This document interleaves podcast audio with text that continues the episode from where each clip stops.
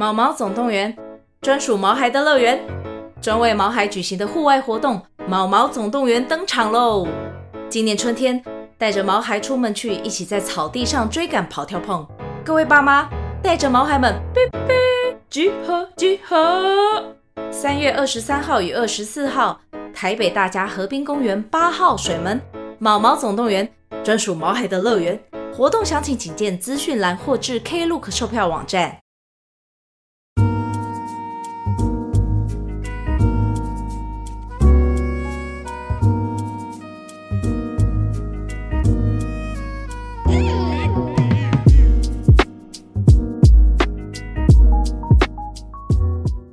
量大人潇洒，哎呀，每这个每一集都一定要强调的重点，所以干脆每一集要强调，干脆就一开始就强调，对吧？量大人潇洒，OK。所以基本上你们已经知道核心的这个观念了。我们今天就聊到这边差不多，好不好？嗯，就是量大人潇洒哈，这是最基本、基本中的基本、基本功啊。量量要大，还有呃。刚刚这个聊天室有提到说，哦，百灵果最近在聊 PUA 嘛？那因为为什么百灵果聊 PUA？因为最近这个席兰出了一支呃讲 PUA 的影片嘛，然后那个点阅率非常高哦。那席兰也是一个月没出片了嘛，那是现在一出就是出了 PUA 这个话题。那其实很多呃伙伴也都私讯跟我说，想听我讲这个席兰这支 PUA 的看法怎么样啊？哦，那这边一开始也跟大家聊聊看吧。然后熊来了说，哦，听完。PUA 百灵果那一集才惊觉，原来哦，原来这个普妹就能玩的那么夸张，很真可怕。对啊，对啊，虽然我不晓得你说普妹是指谁啊，应该不会是指凯莉吧？但但但但的确是这样啊，普妹就可以玩的很很很疯狂啊。普妹的机会是我们男生的非常多倍啊，你想象我们都想象不到的那种那种多倍哦，那种多倍这样子。OK，所以所以所以所以的确是这样子的情况啊。好，那呃，大家应该都有看席兰的那一支影片吧？就是来会来看这我直播的，应该是对这个把妹啊、PUA 这个相关话题是蛮蛮有兴趣的。那我相信，所以大家应该也都有看那支影片。那没有看的话，你们的之后可以再慢慢看了。好了，先听先看我直播了啊。那个他那个席兰影片一个小时啊，也蛮长的。OK，那基本上呃，我看完了那个一个小时的席兰影片，那我个人。对于它里面的内容，嗯，基本上应该都算认同啊，基本上都算认同。所以，所以我觉得他的做这影片的出发点啊，或者说它里面提到的一些现象啊，或者说他一开始对 PUA 的一些资讯观念都是正确的。那席兰，因为毕竟席兰他自己也说，他 PUA 红药丸他也接触了五六年了嘛，那表示他也也也有花时间研究。呃，基本上，所以他的观念啊，他的。观点是我都认同的，都认同的。所以，我你问我有没有要开呛？没有啊，其实我没有要开呛啊。但但也我不会呛席兰啊。那哦、呃，听六说席兰讲的那几个是走火入魔的，对啊，的确他是挑走火入魔的讲啊。因为因为那些人真的有点夸张嘛，所以他挑挑乱象出来讲，我觉得也很合理啊，很合理。那要呛，的确也就是呛那些人呐、那基本上你们有听我之前的直播，你们也知道我对于恋爱家教 Edward 的看法嘛。然后他的弟子躺平大师 JAK 当然也是我的看法是一样嘛，就是就是一群来乱的嘛，就是一些小屁孩嘛，对不对？基本上就是这样的。之前就有人讲说要我聊聊呃恋爱大师 JAK 这个去去硬要企鹅妹在他脸上签名的事情嘛。那我后来去研究了一下，发现哦，其实。整体来说，因为企鹅妹之后有表达她的感受嘛，那企鹅妹觉得很没礼貌、很不尊重。那那我自己也是觉得，就是她的行为是很不尊重女生的行为了。那就算被你互动到了，但是你给人家的形象这么差，感觉这么差，那对你又有什么用呢？所以基本上他就是一个只想要炫耀哦，我能跟企鹅妹互动到，我有这个勇气，我有这个，他想要炫耀他有这个 skill。哦，他用了什么假性限定时间三十秒，什么干一些 PUA 话术的东西，什么狗屁，然后他就说啊，我来跟他炫耀，说我互动到，我跟企鹅妹互动到了，啊，我很棒这样子，想要蹭流量，然后但就是一个屁孩行为嘛，对我来说就是好，你那你互动到了又怎么样呢？可能人家觉得你没很没礼貌，那那你那你对大家在你在大家心目中的形象就是一个没有礼貌的屁孩，那你蹭到这个流量又怎么样呢？我的观点是这样，就好像你跟你在路上跟一个女生很你很没礼貌的强行跟她要赖，那你要到了又怎么样呢？对？那难道女生你要到了赖，女生就会就要之后就会在网络上就会理你吗？不会啊，她就马上把你封锁啊，就是她勉强给你了，她马事后马上你敲她就把你封锁啊，或者一开始就。把你封锁了，这一点意义都没有。就是不要为了一时流量去做一些对你不利、对你未来不利或对你整件事情一点没有帮助、对你自己没有帮助、没有意义的事情。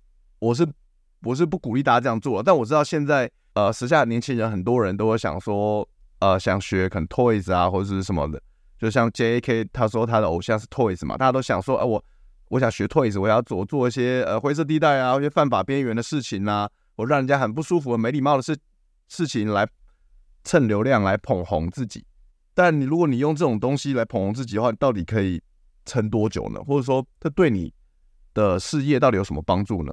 我是抱着迟疑的态度了。那当然，因为我对这个东西很迟疑。就像 Edward 也是因为黑到红嘛，黑到他做身为一个恋爱家教、身为一个把妹教练，他他怎么因为继位的事情之后，因为还有他自己的发言，他也黑到一个有点。有有点知名度嘛？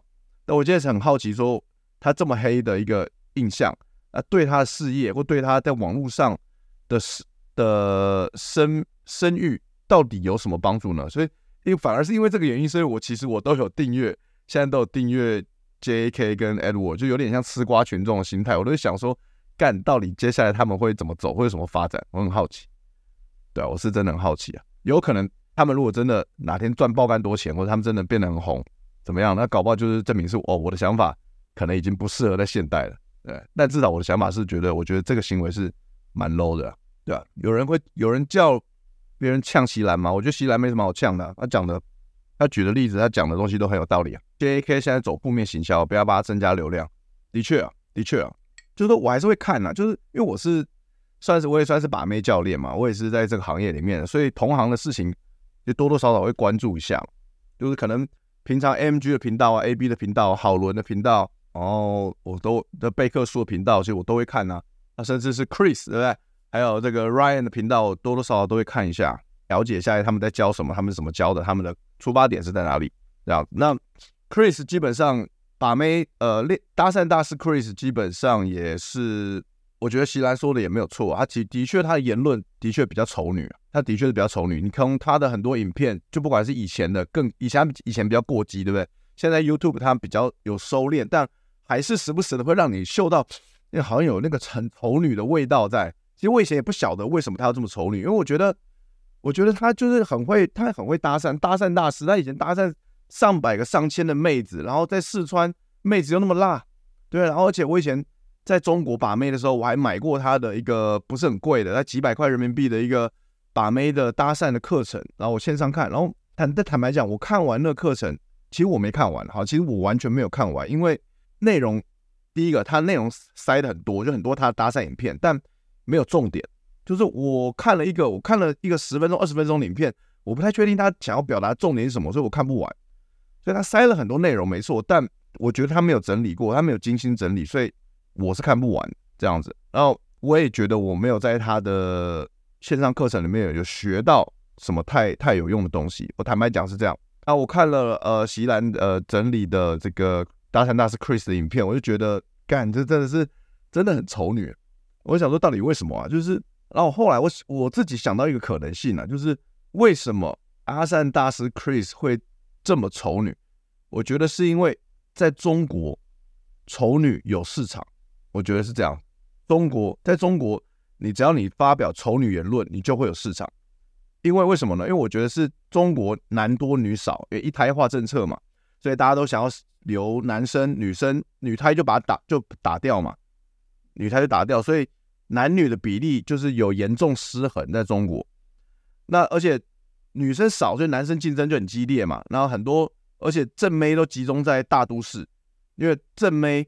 去大都市，她工作机会比较多，比较好，所以正妹都会待在大都市。那所以很多偏乡，其实基本上男生超多，女生超少。所以你就看到很多例子啊，在中国很多例子就是说，他们还要去拐卖人口，拿到偏乡来哦去当老婆这样子，去绑架女儿女生到偏乡当老婆，强啊强软禁她，不是软禁，是强硬强硬的 强硬的禁锢她哦，绑架她，然后大家只能窝在一个小房间里面，然后每天帮她生小孩，就很可怜了，就很很扭曲、很变态的一种行为这样子。然后，所以男生在偏乡的人都把不到老婆，只能。就他们，他们连他们连外籍新娘，他们可能都没有办法花钱买得起，他们只能用绑用绑架的。然后在大城市的男生，很多很大部分男生其实都是都是他们也把不到妹，因为他们收入不够高。那大城市有很多就是收入比较好的嘛，高富帅嘛，那女女生一定是往高富帅那边吸引啊。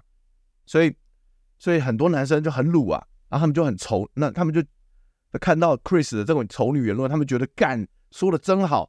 我就算把不到妹，我就算买你课程，我把到我把不到妹，但我光看我就爽，有听你骂女人我就爽，对不对？就是好像 Chris 帮那些鲁中国的鲁蛇，就是泄了一，就是发泄了样子，就帮他出了一口气。所以我觉得 Chris 是他意识到这一点，他观察到这个市场，所以他他的丑女言论是非常的偏激啊。所以我现在我现在是已经也没有在看 Chris 的频道，因为我觉得有点太 over 了，这样子有有有有一种。其实就这有一种自卫行为啦，他就是说，哦，中国的男人看 Chris 就是啊骂女人就很爽，然后那种有种自卫行为。艾丽莎莎，对啊，艾丽莎莎就是也是小屁孩啦。哎呀，就是我觉得哎，到了一定年纪，你就发现就是看到很多人都是这些小屁孩行为。那其实坦白讲，黄子佼也是小屁孩啊，干黄子佼妈的那个言论一点都不成熟，好吗？来综艺大哥大来嘛，看笑死我，操，把别人所有人都拖自己。自己被爆出来，把所有人拖下水，干他妈超级小屁孩好不好？所以我觉得有时候，哎、大家真的，你你一个人成不成熟，就跟你年纪或跟你的资历啊，跟你的一个专业度，还真他妈没关系，真他妈没关系。就是你就是你，你即使做到像黄黄子佼这样几有，你可能他的收入总共有几亿的收入，然后然后这种资历，那干嘛行为就是跟屁孩没两样啊？对啊，因为我听到一些，我自己有听到一些内幕啊，不能讲啊。反正听到很多内幕，反正黄子佼真的很屁啊，干脆 OK。所以呃，我对于这个席兰的影 PUA 影片，就是我的看法就到这边。OK，我觉得最可悲的不是说你年纪轻很屁就算了，就是说啊，我顶多不，我顶多不跟你往来嘛，就是你那么屁，我受让人家不舒服，让大家不舒服，受不了就不要理你就好了。可是你他妈你他妈黄子佼五十岁了。其实五十岁的人做屁，我我替你，我同情你。我坦白讲，我真他妈同情你，我替你感到可悲啊！我同情你，就是像像我这样四十岁、五十岁的人，他的言行举止还像一个小屁孩一样可悲。我真的他妈同情你。我今天好像喝喝酒，喝酒喝是不是喝多了？才喝一点点，我抿一点点 rum 就已经开始哇，狂骂脏话。今天怎么回事？好伦这很好笑啊，所以好伦模仿激进的大三大师，我也看过，我觉得很好笑啊，对啊，但。好伦，我是百分之百认同啊，但大三大四我真的没办法认同。对啊，就黄子佼欠嘴啊，百灵果传在台面上对俺客气了，没有把嘴爆，好不好？然后明天呃，明天明天刚好我也要去百灵果周二夜，然后在卡米地，不知道票卖完了没有？明天大家有兴趣想来现场看，呃，我跟凯莉、Ken 他们一起表演的话，可以来，可以可以下来。明天晚上呃八点半哦，八点八点半可以来，可以来卡米地 Plus。OK，胶粉五分钟后抵达现场，没有啦。现在哪有胶粉呢、啊？就是现在台湾怎么可能有胶粉？有的话，他们也是低调过活，好吗？哎，怎么样现在怎么会有胶粉？中国就是一个很丑女、很变态的一个环境啊！它整个从上到下都很变态啊！所以就是为什么他们会把 PUA 改成五步陷阱嘛？就是干一般人，你看到 PUA 这种国外发明的东西，我他们国外的人就这么开放，他们怎么就就不会怎么这种变态的想法就？只有在中国这么扭曲、这么变态的环境，才会把 PUA 改造成五步陷阱。但事实上，这两根本就不是同一个东西，好吗？那后面那两步摧毁女生，根本是跟中国妈自己变发明的，更有够变态的。好好 low 哦！天哪，真的是，我真的是待中国两年，现在完全不想回去。我觉得干嘛这国家怎么那么 low 啊？但妹子是挺漂亮的，而且妹子很开放，这这一点要给，还是要给 respect 啊？这一点还是要给 respect，对啊，就是。妹子还是挺优啦，然后又很开放，又很直接，又又对。但其其干怎么是？但其他好多人，中国好多人都好 low 哦！我天哪，真的遇到好多事情，那讲都讲不完。那个违约的啦，那大公司开心麻花跟你签明文黑纸白字的签约，然后可以当你他妈面违约这样，就是说干不想给你钱就不给你钱，干这么 low 哎，就是这么 low。而且这个这个事情不只是开心麻花，好多公司行号都这样。我第二家公司 Forty Two Play 四二娱乐也跟我干一样事情，就是违约，该给我的钱不给这样子，你拿没办法，对吧？好啊，抱怨完了，抱怨完了。那个，我们来聊聊正题吧。今天，今天，嘿，今天喝了酒，不晓得可以撑多久啊？那个聊聊聊完收工啊，宜城沉冤得雪，干真的真的，宜城宜城的事情呢，私底下也是聊过啊，对啊，略知一二啊，所以哎，真的是这样。宜城现在爆红，黄子佼整个下去，我感真的强烈反差，有够想想蛮好蛮好笑。中国台湾哪边比较多整形妹？其实我觉得。我觉得，哎、我不知道、哎，我觉得，因为我我我待在北京，然后大家知道北京竞争很激烈，就是全全中国的正妹都聚集在北京嘛，所以呃，影视因为影视重镇嘛，那所以竞竞争那么激烈的话情况下，整形妹是的确很多啊。你在街上可以看到一大把的整形妹，那其实他们当地的整形诊所就非常多，然后甚至比较有经济能力的妹子，他们会飞到韩国去整形，因为北京离韩国其实很近嘛。所以他们他们会这样做。其实我觉得在路上看起来的话，应该北京的整形妹会比在台北多。我觉得会比台北多啊。我们来聊聊这个，今天想跟大家分享什么是浅沟通啊，哈，一些浅沟通的重要性。那我相信大家应该也都有大概知道什么是浅沟通吧？就是呃，反正非语言的沟通都算是浅沟通嘛，比如肢体语言，然后。脸部表情、声音语调啊，说话的快慢节奏之类的，其实都算是浅沟通的一部分。只要跟语言内容没有关系的，都都算浅沟通了。OK，那那基本上，那为什么要聊这个呢？那基本上也是因为 Me Too 事件嘛，所以还是希望大家，哎，我们也可以跟大家分享一些浅沟通的一些技巧，让大家然后更懂得察言观色，在跟妹子在聊天沟通的时候，不要被不小心呃让惹的妹子不舒服了，然后被告 Me Too，对不对？社会性死亡就就不好了。那那基本上大家可以看到，这个我呃约炮了这么多年来哈，五六年，然后基本上目前为止没有人报我 me too，表示说这方面我还是呃挺在意的，挺小心的，我还是有一定的专业度，所以呢有些经验想说可以跟大家分享。那如果你们想要了解呃更多那个浅沟通啊或者沟通的这个实用技巧跟观念的话，呃想要亲身亲身体验、亲身交流的话，那呢就是可以来报名。这个我七月十五号、十六号的这个即兴表演课啦，好，那这个也有打这个报名的资讯啊，连接也有在这个聊天室置顶，然后也有在这个影片的说明栏，大家都可以去参考一下。OK，那名额有限哦，就是这这呃是剩下大概两三个名额吧，目前，所以大家想要报名要快，然后这个早鸟优惠是到六月三十号截止。OK，浅沟通的重要性，所以大家应该都知道嘛。因为我们大部分的时候，我们跟我们跟一个人面对面沟通，呃，聊天的时候，其实大部分的资讯是出现是从浅是在浅沟通这边，哦，就是非语言的讯息啊，大部分的讯息其实是非语言的讯息。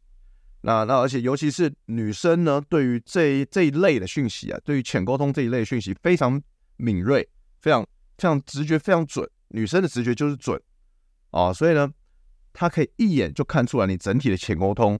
是是怎么样子的？所以女生的直觉一眼就看出来这个男人他有没有料哦，有没有身份地位啊，有没有自信？OK，那他有是不是我的菜？这真的是第一印象就决定了。坦白讲是这样，所以浅沟通重不重要？大家可以说是约会中最重要的部分啊。所以今天一定要跟大家分享啊，这一集会有很多干货啊，大家一定要听到最后啊。如果呃，如果我们觉得喜欢这一集内容的话，你想要听我分享的干货的话，请帮我在这个直播影片。按个赞，按个赞，然后分享出去。那为什么女人的直觉呢，就是会比男人强呢？啊，因为女人呢，这个个科学家研究啊，和女人左右边的大脑，它连接程度比男人复杂，它能，所以它能够接收到更多的资讯在同时，所以速度呢也更快。那我们男人呢是比较倾向一边一次只用一边大脑，但女人是可以同时用哦，所以所以很多时候女生是真的可以一心二用的。他们是做真的做得到，但我们男人是真的做不到。我每次想要一心二用，我的效率、工作效率就会变得特别差。但女生好像是真的可以，我是真的可以，这、是他们厉害的地方。会不会是因为报德哥 Me Too 赚不到流量跟钱，所以没人报？呃，也有可能啦，也有可能啦。就挺麻烦的，对吧？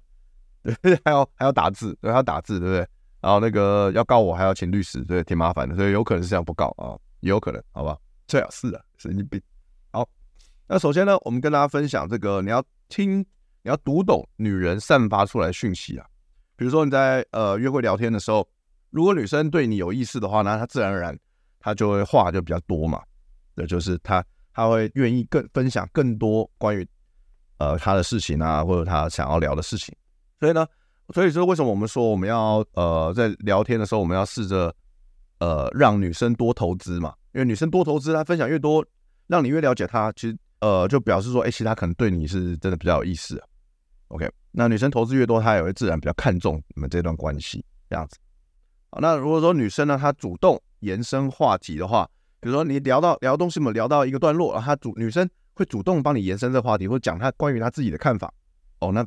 那就表示他诶、可能是对你比较有意思，OK，这是另另另一个讯息。那第三个呢，就是如果女生她呃会愿意跟你出来吃饭嘛，那她就当然是已经有个友好讯息了，或者她愿意，甚至她愿意跟你一起喝杯酒，哦，那可能表示她对你比较有意思，然后甚至愿意跟你去转场到下一家，那那可能哦更对你就更有意思了，她愿意多花点时间在你身上，对不对？那相反的话，如果他话很少，然后呢不主动。然后，然后呃，玩手玩自己的手机，然后，然后这个没有什么很好的反馈，那表示他可能对你没意思。OK，那就是，既然如果第一次约会就已经这样的话，那基本上不用，你也不用再强求，就直接赶快赶快结束哦，就结束这这顿饭，赶快就走人就好了，就就换下一个，就换下一个。OK，好，那再来呢，就是如果呃女生在聊天的时候啊，就是你们。四目相交的时间呐、没有很多的话，好、哦，那可能你就表示他对你没有意思，就是他可能他可能头低低的，他跟你聊，他跟你聊天，他是头低低的啊，看或者看手机啊，或者看其他地方啊，就是不不看你，没跟你没有跟你眼神有接触的话，太多接触的话，那可能表示对你没意思。那相反的话，他如果跟你聊天的时候，他有百分之七十的时间，六七十啦，那不一定。的时间，他都是跟你有目光接触的话，那就表示他对你是有意思。OK，那另外还有一些呃兴趣指标啦，就是说呃，比如说笑容啊，女生呃跟你聊天的时候有没有笑啊？有没有她笑的频率是怎么样啊？有没有让你觉得说还不错啊，蛮高的这样子？那这也是一个很重要的指标啦。OK，那相反的笑容大家都是一个正面的指标嘛？那相反的负面的指标是什么呢？就是说，其实如果当女生皱眉，你观察到女生皱眉的话，通常大家都是一个都不是什么好讯号。那皱眉算是一个很万用的负面讯号啊，比如说生气啦、烦烦躁啦，或者说她嫌弃啦、讨厌啦，她都会都会皱眉，就像皱眉那。嗯，如果你发现女生有这种很常跟你约会常常皱眉的话，那可能不是一件好事。OK，但如果女生她跟你聊天的时候，哎，笑笑笑的，然后她常常会这样顺头发啦，然后就这样，她头发这样，呃，会这样拨，偶尔会拨头发的话，那可能是一个好的讯号，对，就表示说他很注重，他跟你聊天很注重自己的呃容貌嘛，然后在意自己的容貌，然后希望你觉得她漂亮，这这是一个好讯号。那当然，如果你们聊天的时候，如果你突然你突然想要跟他讲个悄悄话，这其实是个很好的测试，就是说你可以跟他说，我想跟你分享个秘密啊，就大家都很喜欢听八卦，喜欢听秘密嘛。所以基本上，你跟他聊，你跟他讲，那个女生都愿意听了。到时候你可以跟女生说：“哎，你想不想听个秘密？”他说：“他就是他可能说什么秘密？谁的秘密？”他说：“我的秘密，想听吗？”他说：“好啊，呃，那我跟你讲，来，你如果你你你你把你把声音拉低，轻声细语，你说来，他会主动靠近你的话，那就是一个呃，可能是一个好的讯号，这样，OK。”好，那如果女生当然你们聊天聊得很开心，女生主动碰你的话，那绝对是好的讯号。对，她主动就是她表示她愿意主动碰你，或者她的肢体愿意主动跟你拉近距离，那是一个很好的讯号。比如说，呃，如果我们是坐面对面的话，然后比如我我跟你聊天，我我们我们两个在聊天，然后我我我我我对你有好奇，而且我我是喜欢我对你有意思，我对你好奇，所以我会主动的往前靠近你。如果我身体主动往前前倾的话，表示我对你有兴趣嘛，这是好的讯号。这样子，那当然我的意思是说，不是说叫你们要去刚 刚开始约会还没很熟就去侵犯人家的私人空间了，不是这样，就是一开始第一次约会，你们一开始要保持在一个两个人保持在一个舒适的空间，OK，那不要给女生太多的压力啊，就宁可你宁可多给她一点舒适空间，也不要少给，因为你给她，你你你真的有些男生真的会不小心，就是你不知道跟谁学的，就是 有些男生不小心就是会靠女生太近，在搭讪的时候或者 在第一次约会的时候，会给女生很大压力，有没有？女生感受到这个压力，她不舒服，然后直接想赶快走。所以你宁可多给人家一点空间，也不要少给。那怎么样叫做一个比较舒适的空间呢？通常啊，通常来说呢，就是我们一只手臂大概是九十到一百公分啊，我们就一一个整只的手臂啊，哦，整只的手臂这样子，大概九十到一百公分。那基本上你要跟女生大概维持在半个手臂的距离，就是大概五十公四十五五十公分的距离，它算是一个比较舒适的范围。但这因人而异啦，不过我是讲个大概。好，所以以上就是跟大家分享这个女生可能在约会的时候散发出来的讯号，这你要能够，我们要能够看懂，对吧？给大家关于这个东西，大家有什么问题吗？对，熊来了说，如果她眉毛像龙母一样细很多呢？那那很好啊，龙母的那个眉毛就是哇，真的是细多啊，哇，真的是很好认。所以如果她的眉毛细很多，那表示她的。他的那个喜怒哀乐喜形于色嘛，那表示你很好观察，这是一件好事。眉毛其实人的人类的眉毛就是一个表达自己情绪一个非常好用的工具啊。然后这个这种东西有时候不是，其实很多时候不是女生她在刻意控制的，而她自然而然产生的。所以那龙母那例外，龙母她专业演员她一定是控制她的眉毛嘛，那没话讲。而一般女生她们可能不会去意识到要去控制自己的眉毛。所以他的眉毛如果细很多，他表示他给你的线索、给你的浅沟通那个讯息量很大，那是一件好事。你就看观察他眉毛，OK？你就，所以我们说，为什么说我们看跟人家聊天，你就是要跟人家四目相交嘛？你就因为你看到你看着人家的眼睛，看着聊天的时候，你可以，你就一定可以观察到眉毛，然后你也可以观察到他的呃表，你的嘴巴的表情嘛。然后他嘴巴上扬就是可能开心嘛，然后可能下。下下降就是可能不开心嘛，生气嘛，然后有甚至是他笑，他笑的僵不僵都是你可以观察到的。他笑的很僵，那可能他其实那个女生是很客气的笑，很礼貌的笑，她不是真的想笑，她其实不爽，跟她笑的很僵啊。所以她笑的自不自然，笑的僵不僵，她是大笑还是微笑，就是都都是可以观察的出来。